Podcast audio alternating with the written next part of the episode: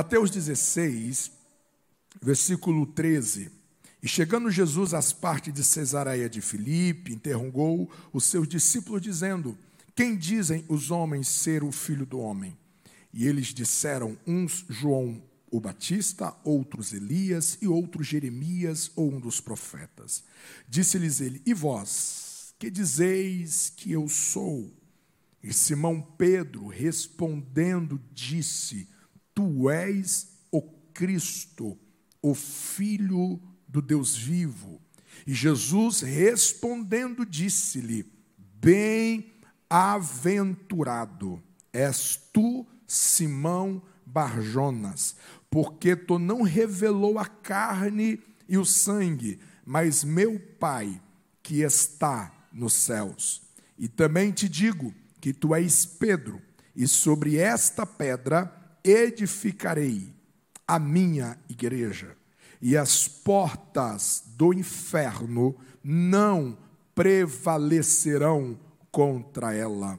E te darei as chaves do reino dos céus, e tudo que ligares na terra será ligado nos céus, e tudo que desligares na terra será desligado no céu. Você pode dizer amém. Senhor Jesus, nós nos rendemos a esta palavra e pedimos a Ti, ó Deus, que venha trazer cativo o nosso entendimento a essa palavra, no poderoso nome de Jesus Cristo. Amém. Geralmente, existe uma data do mês de outubro que muitos de nós ignoramos. Amanhã nós estaremos no último dia do mês de outubro de 2022. Todavia, há 505 anos atrás, exatamente no dia 31 de outubro de 1517, acontecia um grande movimento de Deus, conhecido como o start da reforma protestante. Depois de mil anos, conhecido como a Idade das Trevas, depois de mil anos, onde que a igreja parecia que, que havia naufragado, parecia que a igreja havia perdido todo o seu potencial de viver a sua real natureza, de viver o seu, a sua real relevância na história. Parecia que as trevas haviam prevalecido. Parecia que o mal havia prevalecido. A sensação que se tem quando se olha para a história, para o currículo da liderança da igreja, quando você olha para esse intervalo de mil anos e faz uma avaliação do poder político, do poder social, a gente olha para a igreja e, e é tomado por um sentimento de luto. Parecia que as garras de Satanás de fato estava metaforicamente na garganta da igreja, dizendo: Vou acabar com você. Não há chance de sobrevivência. Havia sinais de vida, mas muito mínimo, focos espalhados por toda a terra. Quando tudo parecia que estava perdido, quando tudo parecia que terminaria finalmente com a igreja de Cristo, Deus vai levantando alguns homens e culmina no levantar da vida de Martim Lutero que exatamente no dia 31 de outubro de 1517, ele vai fixar as 95 teses, uma denúncia, um repúdio a todo aquele sistema divorciado de Deus que estava asfixiando a igreja. E aquela igreja que parecia que estava imersa em trevas, em derrotas e em fracassos, vai romper com todo o seu vigor, com todo o seu brilho, com toda a sua luz, com todo o seu poder e com toda a sua autoridade, de maneira que não apenas a igreja do lado de dentro, mas a história vai ser radicalmente alterada por aquilo que Deus fez na igreja. Quando nós olhamos para a reforma protestante, é, Existem algumas lições muito práticas que eu quero introduzir uh, essa nossa reflexão. Quando a gente olha para o efeito, para o resultado, resultado, a consequência da reforma protestante, tanto na área da igreja em si, da espiritualidade em si, quanto no impacto disso em relação à educação mundial, em relação à ascensão tecnológica do mundo. Quantas faculdades foram fundadas por homens de Deus reformadores. Quando a gente olha para tudo aquilo que aconteceu ao redor da reforma, a gente aprende, em primeiro lugar, que Deus, Ele usa homens. Deus usa pessoas para cumprir o seu propósito. Por mais que nós estejamos em tempos cuja tecnologia esteja no seu estágio mais avançado, historicamente dizendo, e não sabemos até o limite a qual nós iremos presenciar isso, mas Deus não usa máquina, Deus usa gente. Deus usa pessoas. Quando homens se dispuseram em se colocar nas mãos de Deus, Deus tomou a vida desses homens, Deus tomou a vida dessas mulheres e usou eles de uma maneira extraordinária. Você precisa crer que Deus ainda usa gente que Deus ainda usa pessoas, onde houver um coração disposto e sujeito à boa, à agradável e à perfeita vontade de Deus, não há limites do que Deus pode fazer através de um coração espontâneo diante das suas mãos. Você me entende? Diga amém. A reforma nos ensina o que acontece quando nós abraçamos a causa de Deus? O que é capaz de acontecer? Esses homens, eles não se comprometeram em serem os mais ricos da sua época. Eles não se comprometeram em ser os homens mais famosos do seu tempo. Esses homens simplesmente abraçaram uma causa de Deus. Eles abraçaram a causa da santidade. Eles abraçaram a causa do Evangelho, a causa da cruz.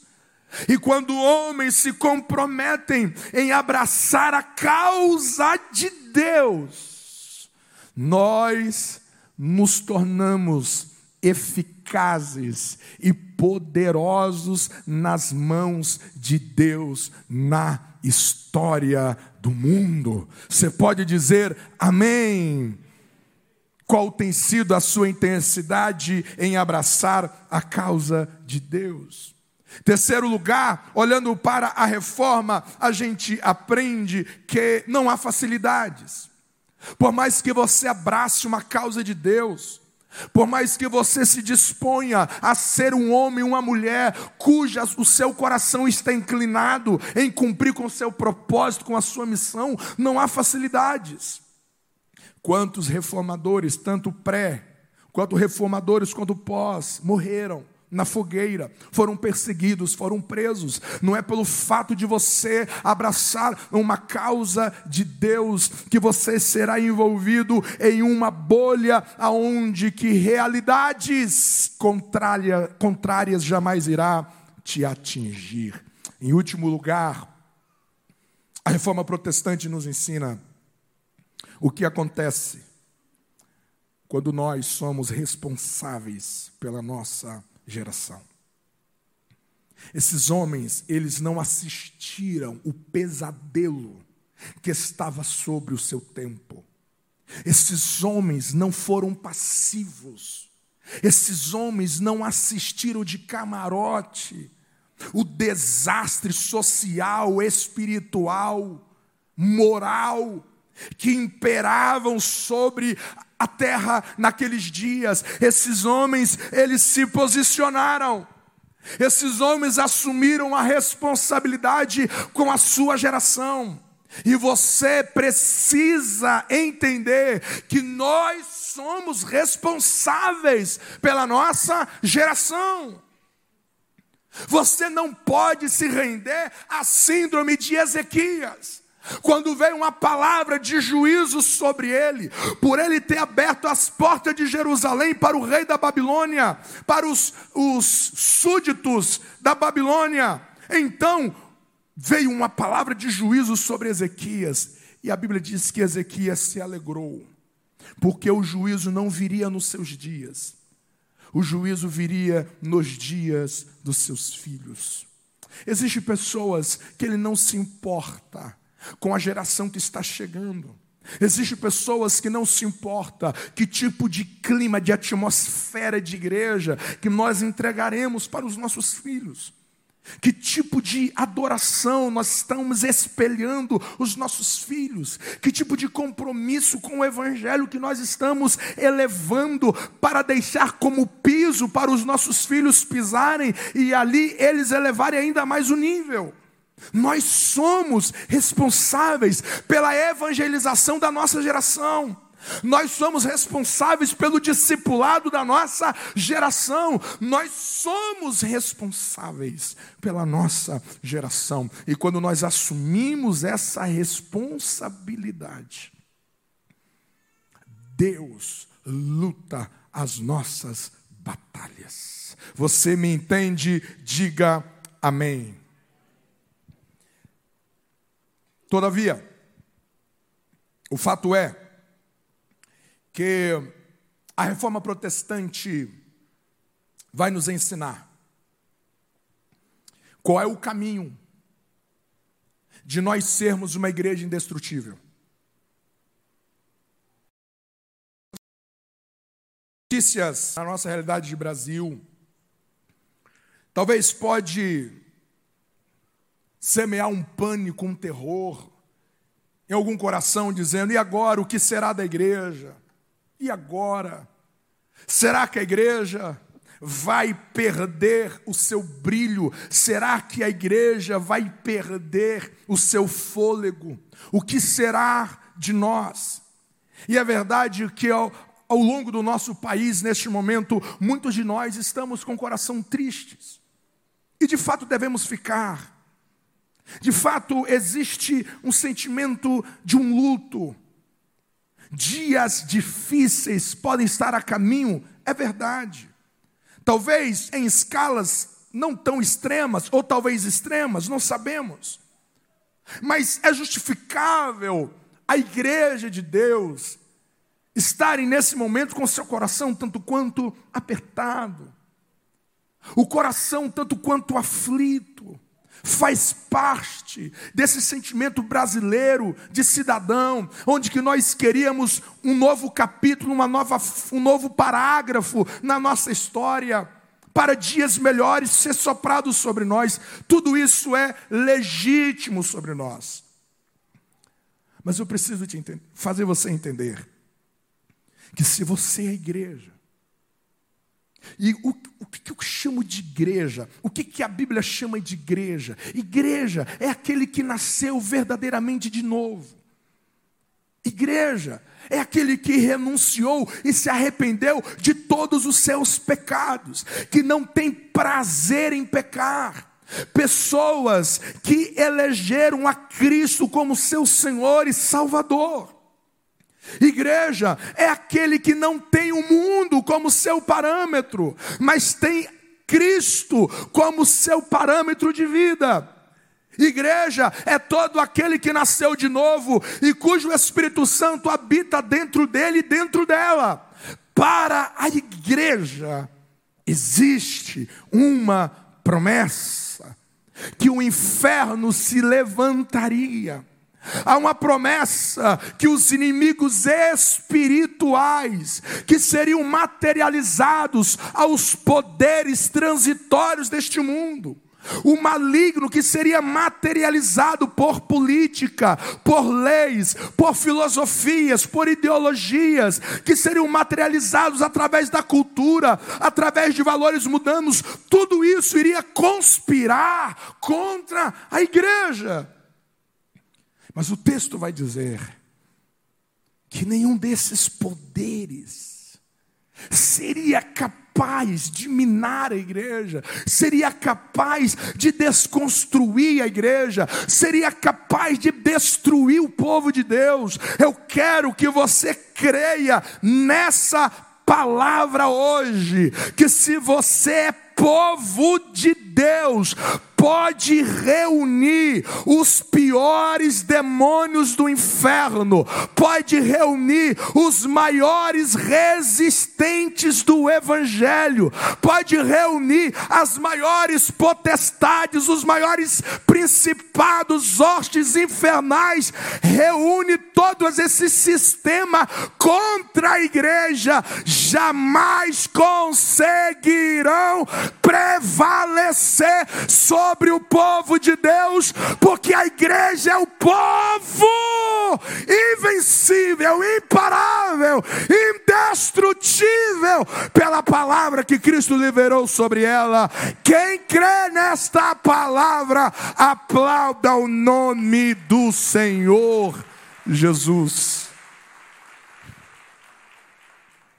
Agora veja, eu estou falando de igreja, não estou falando de religiosos.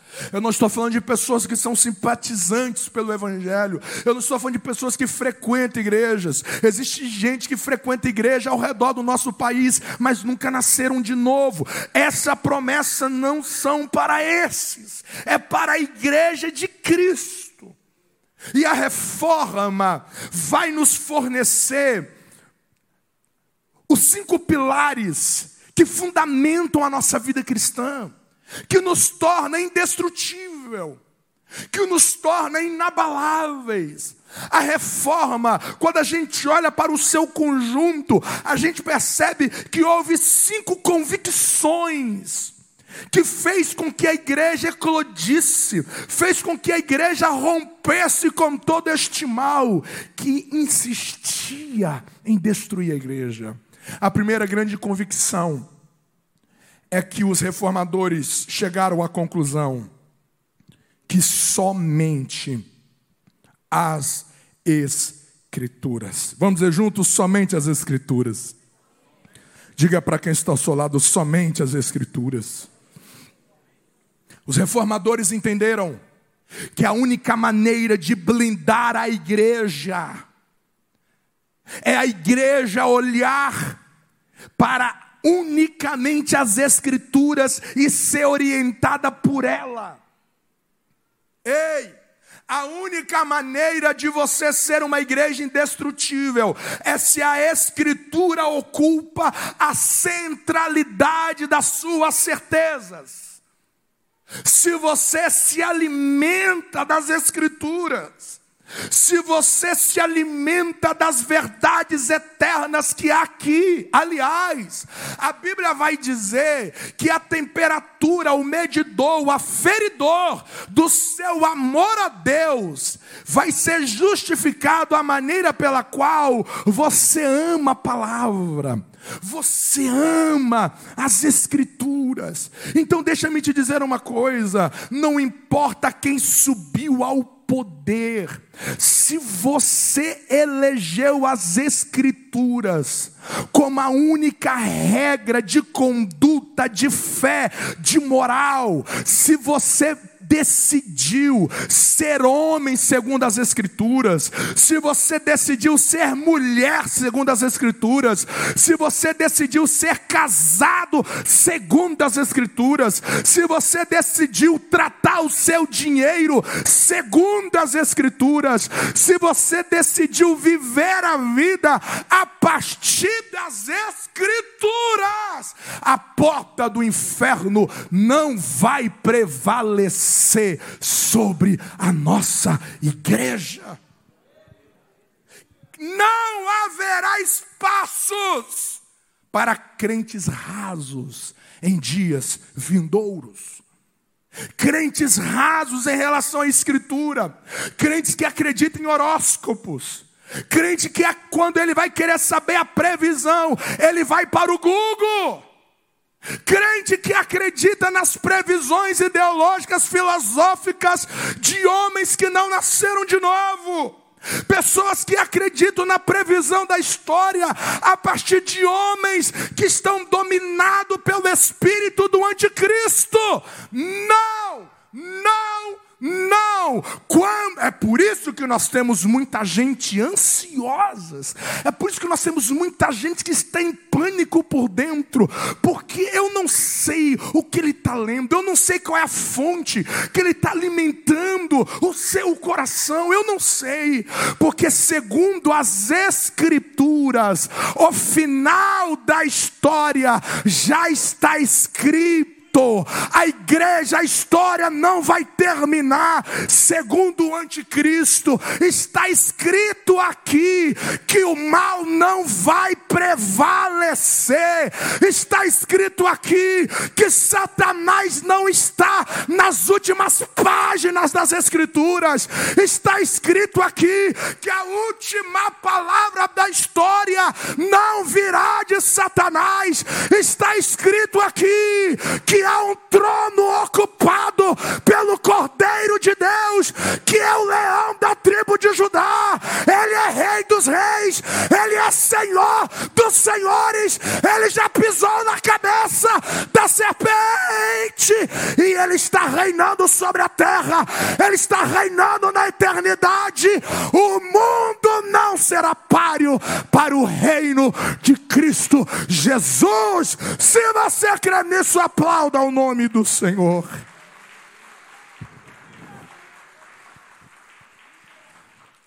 Você precisa checar o seu coração. Qual é a medida que é somente as Escrituras que alimenta a sua alma? Somente as Escrituras que deve reger a minha moral que deve reger a minha sexualidade, que deve reger o meu jeito de viver. Há uma palavra nos dias de Saul que diz que houve uma guerra. Houve uma guerra. E naquela época as guerras eram braçais. Eram com espadas, com lanças, com escudos.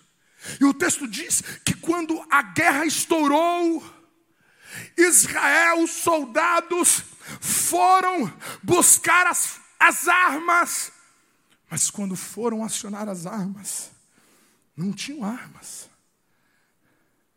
Não tinham armas, porque o texto diz que os filisteus orquestraram uma estratégia, de maneira que Israel foi até os filisteus, porque somente entre os filisteus que havia ferreiros. Então eles desceram aos filisteus e foram amolar as suas espadas, foram amolar as suas lanças. E, e, os filisteus foram sagazes, eles declararam guerra quando as armas de Israel estavam com eles. É tudo o que o diabo quer: que você enfrente uma guerra desarmado das Escrituras.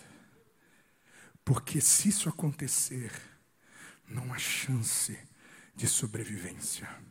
Independente de quem subiu ao poder, você deve dedicar a sua alma, você deve dedicar as leituras, você deve dedicar a meditação, você deve dedicar a memorização, você deve dedicar a prática das Escrituras, somente as Escrituras.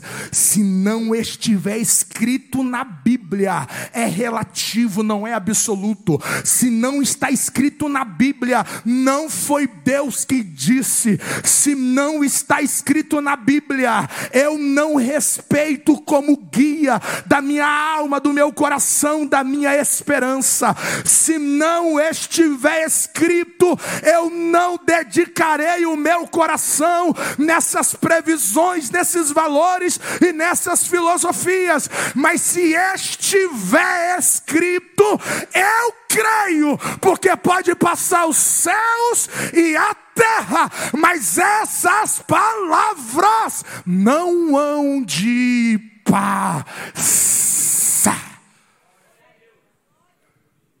Somos igrejas indestrutíveis quando as escrituras saltam como centralidade das minhas convicções. Das minhas convicções.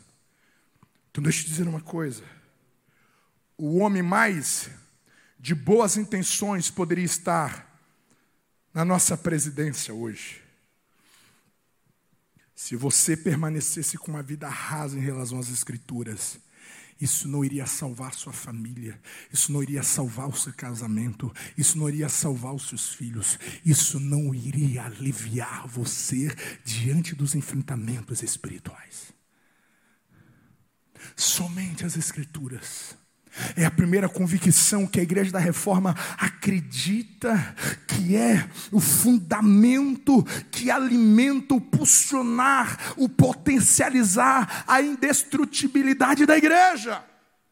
Mas eles têm uma segunda convicção: somente Cristo. Somente Cristo. Eles entendem que para que a igreja viva esta promessa, que jamais será destruída pelas portas do inferno, a igreja precisa eleger um único alvo. Um único alvo.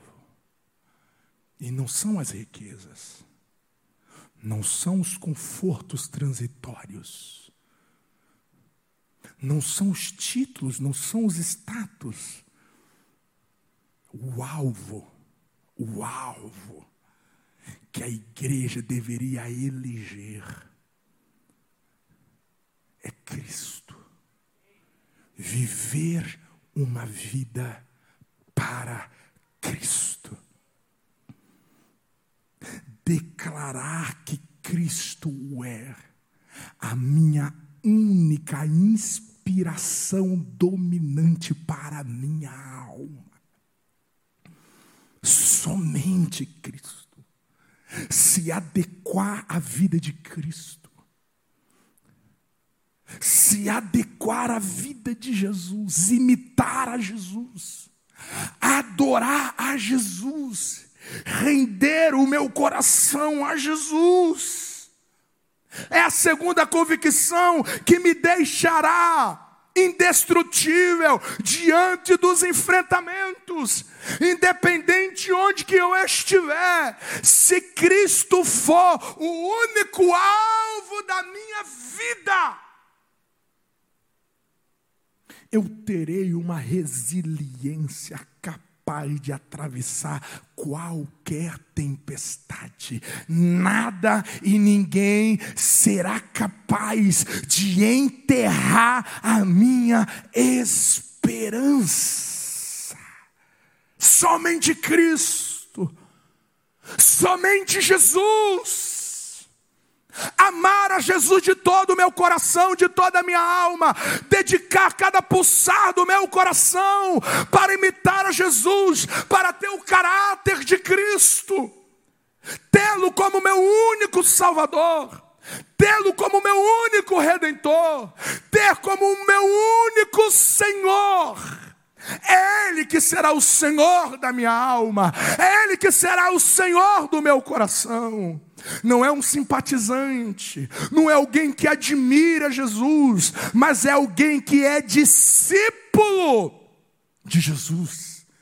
É alguém que dedica suas forças, dedica tudo que é e tudo que tem para repetir, para andar nas pisadas de Jesus. Paulo vai dizer: porque tudo é dele, por meio dele e para ele. Deixa eu te dizer uma coisa. Quando Deus olha para a terra,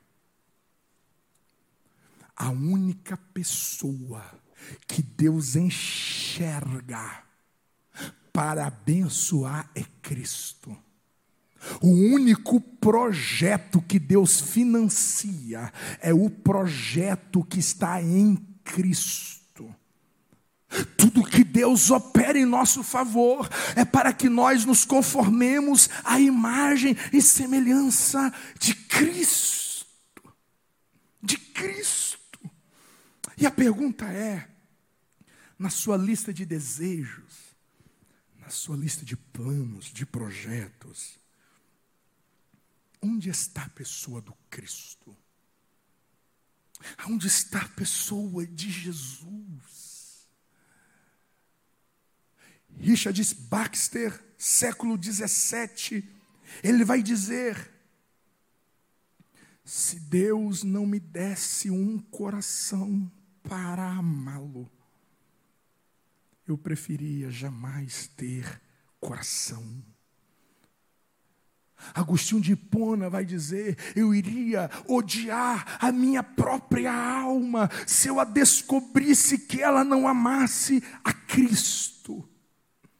Cristo não como um amuleto, Cristo não como um meio para eu chegar num alívio do meu sofrimento, mas Cristo como começo, meio e fim, Cristo como a centralidade de tudo que vivo, que tudo que eu respiro, tudo que eu sigo, tudo que eu creio.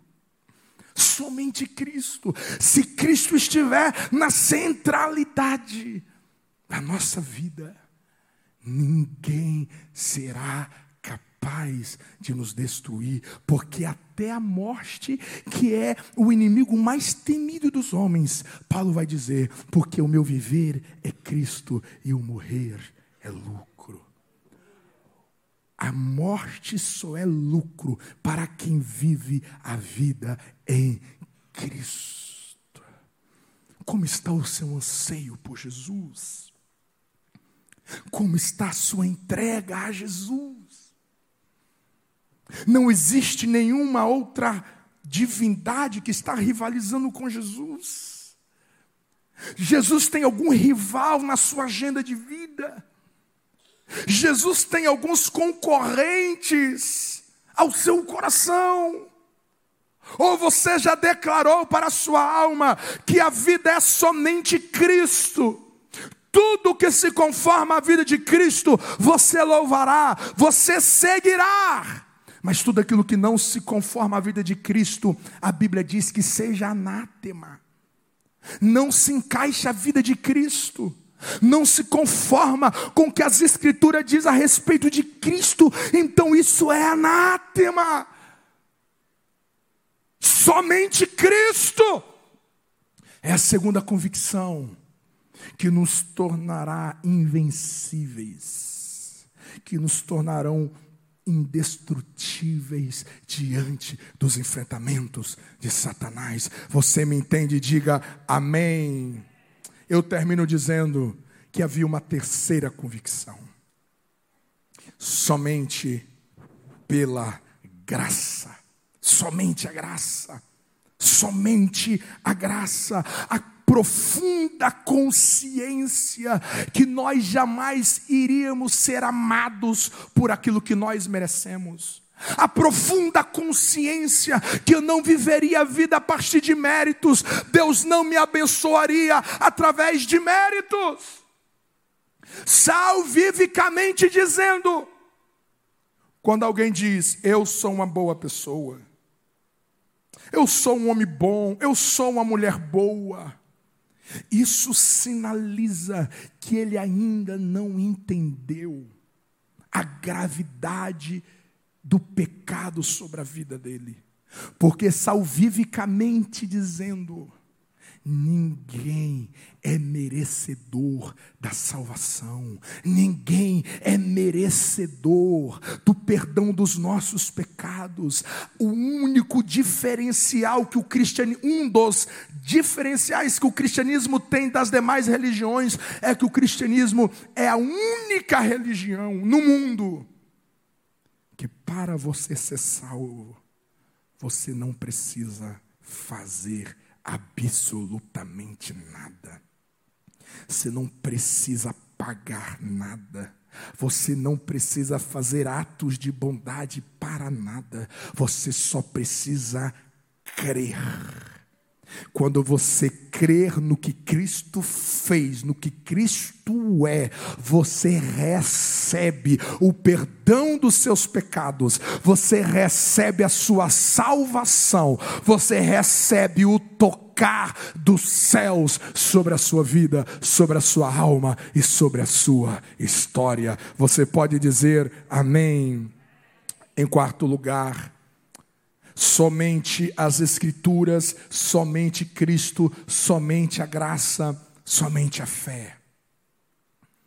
Não são os meus esforços, em quem eu creio, em quem eu declaro a minha fé, em quem eu declaro a minha confiança. A nossa confiança eterna nunca deveria estar em um presidente a nossa confiança nunca deve estar em nenhuma outra direção humana.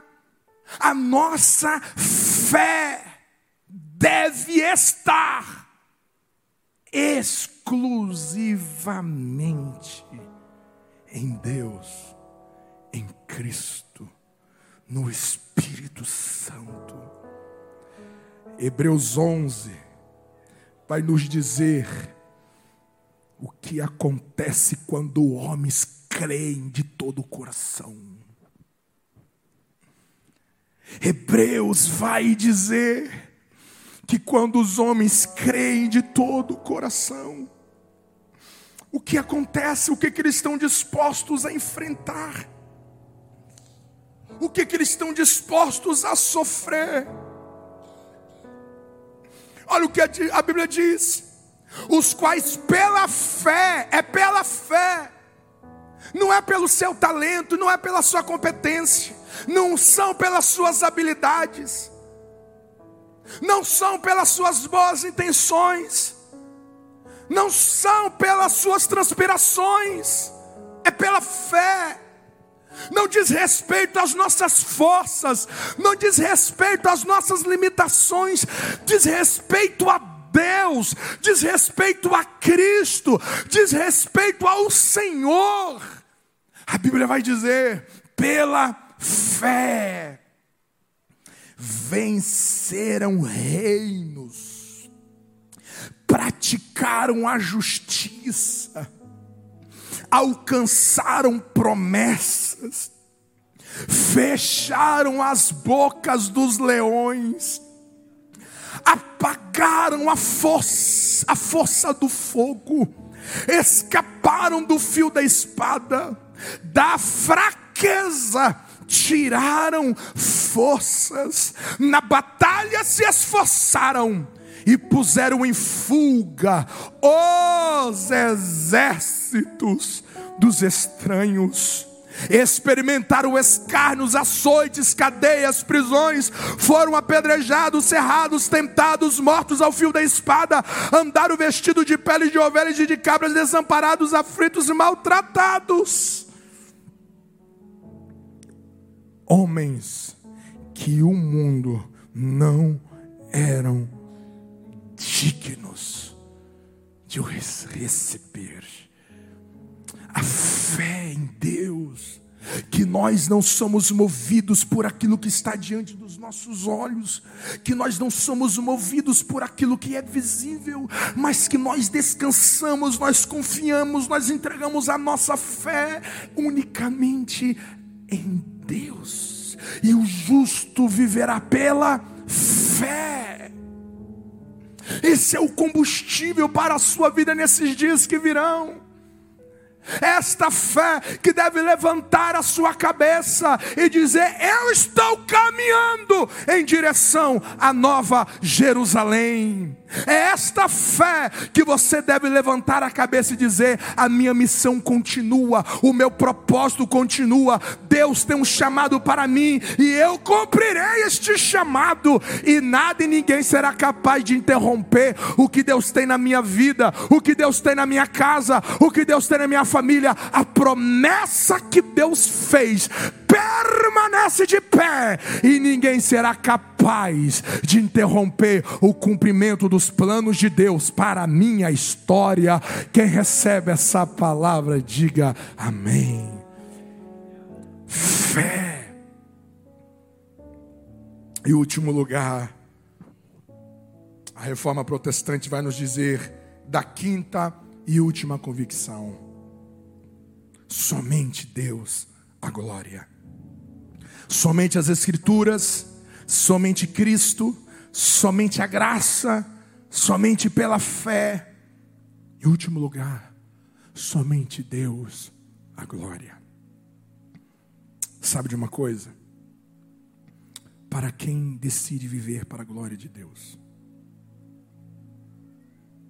para quem decide viver para a glória de Deus,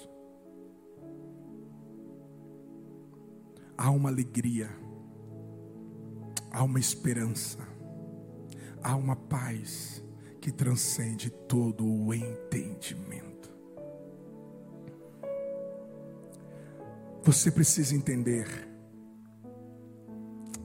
que a sua vida pode ser comparado a um filme. E no filme da sua vida, Se você decidir ser o protagonista, o final dela será um desastre. Mas se você entender que a história da sua vida não diz respeito a você, não diz respeito aos seus sonhos, diz respeito a Cristo. Se você entender que a sua vida ela foi criada para Deus, então, o protagonista da minha história é Deus. Eu preciso viver uma vida para agradar é a Deus. Fora da vontade de Deus, eu estarei em rota de colisão. Não há chance de haver vida, só estou na rota da morte. Tudo que o diabo quer é desviar você de viver uma vida para a glória de Deus vive uma vida pela glória, para a glória de Deus. E essa promessa que se fez a igreja a partir de Jesus Cristo, ela será real na sua vida.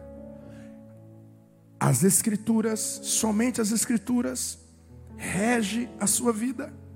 Somente Cristo rege a sua vida. Você vive pela fé, pela graça e para a glória de Deus.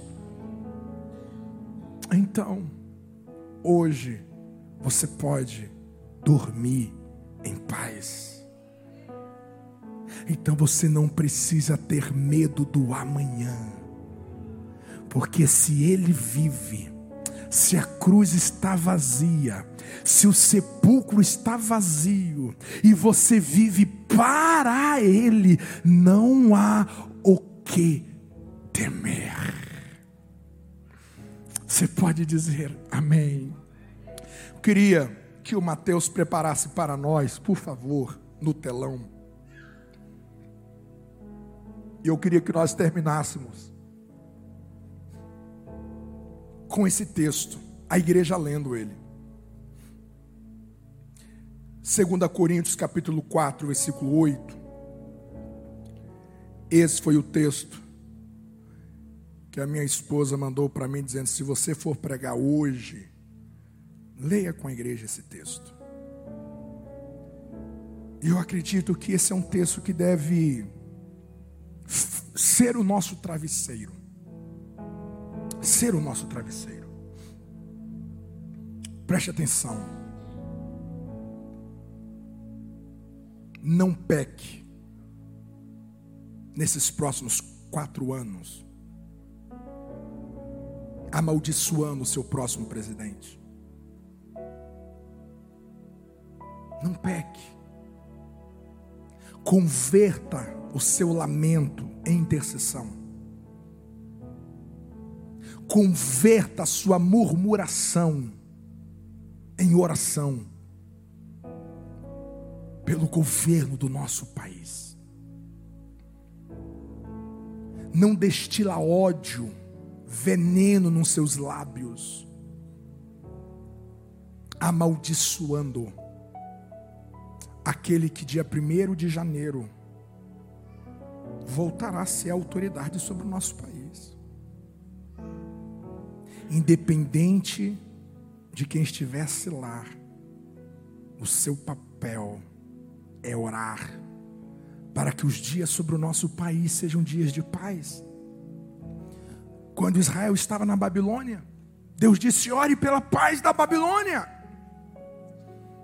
Paulo vai dizer: ore pelos governantes para que haja paz.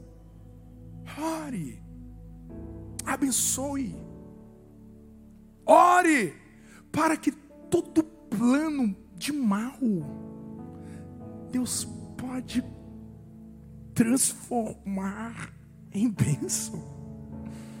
Você se lembra quando Balaque chamou Balaão para amaldiçoar Israel? Balaque pagou para Balaão profetizar amaldiçoando Israel. E quando Balaão se levanta para amaldiçoar, ele não consegue ele não consegue, e ele libera uma profecia de bênção para Israel. E Balaque veio confrontar Balaão, dizendo: Ei, eu estou te pagando, eu te chamei para você amaldiçoar este povo. E Balaão grita, dizendo: contra o povo de Deus não há encantamento, não tem como amaldiçoar aquilo que Deus abençoou.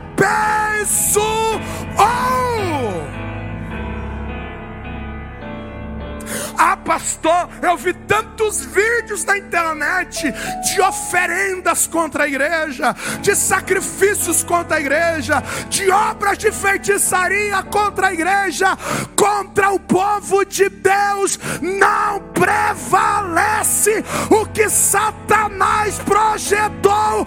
Deus converterá em bênção todo mal que tentou contra o povo de Deus. Quem crê nesta palavra, aplauda o nome do Senhor.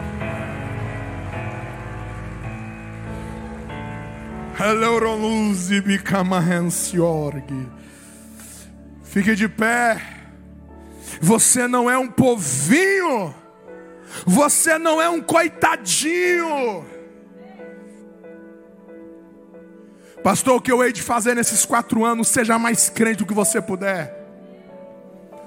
Homem, macho, fortalece a sua família, fortalece o seu casamento, fortalece a criação dos seus filhos. Dedique mais tempo debruçado nas Escrituras para inserir a Escritura no coração dos seus filhos. Nesses próximos quatro anos, nunca vacile em orar mais pela sua casa, em orar pela igreja, ter uma fé autêntica. Dedica-se a congregar mais, envolve com o reino mais, não brinque. Avança na sua entrega, avance na sua busca ao Senhor, avance na sua experiência com o sobrenatural e tenha paz no seu coração. Viva o Evangelho, ore pela igreja, ore pelos pastores, ore pelos missionários desse país. Seja um cristão fervoroso, seja uma cristã fervorosa, e as demais coisas estarão nas mãos de Deus. Olha esse texto. É a NVI. É a NVI, não é? Você tem a a corrigida? Tem a corrigida? Isso aí. Vamos ler, vamos ler, vamos ler. 3 2 1 não, não, não, não, não, não, calma, calma, calma, calma. Não, gente, não, desse jeito eu já estou achando que vocês já estão derrotados. Vida, gente, vida, vida, vida, vida.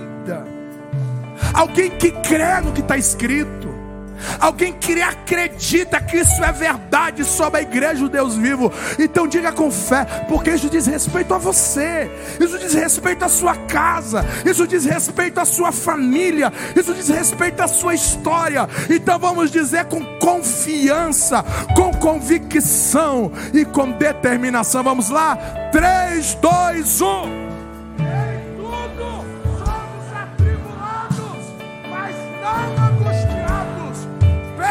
Perplexos, mas não desanimados, perseguidos, mas não desamparados, abatidos, mas não destruídos. Quem pode aplaudir? A